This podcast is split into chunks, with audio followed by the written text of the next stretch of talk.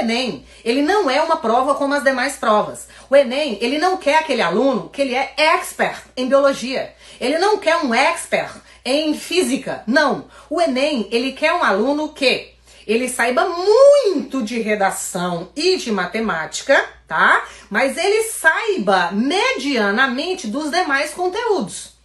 Então no Enem você não pode não saber de nenhuma matéria. Por exemplo, eu fui para lá, eu domino matemática, eu domino redação, mas eu não sei nada de física. Esse aluno ele não passa no Enem. Se você, esse aluno, se você se identificou com isso que eu falei agora, eu já mandei para você qualquer sua real tá? Você não pode ser esse aluno no Enem. Ele vai pegar você. O TRI ele está preparado para pegar esse tipo de aluno aí, tá?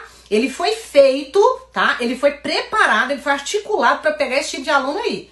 Tá certo? Então presta atenção, você vai ter que ser pelo menos mediano em todas, tá?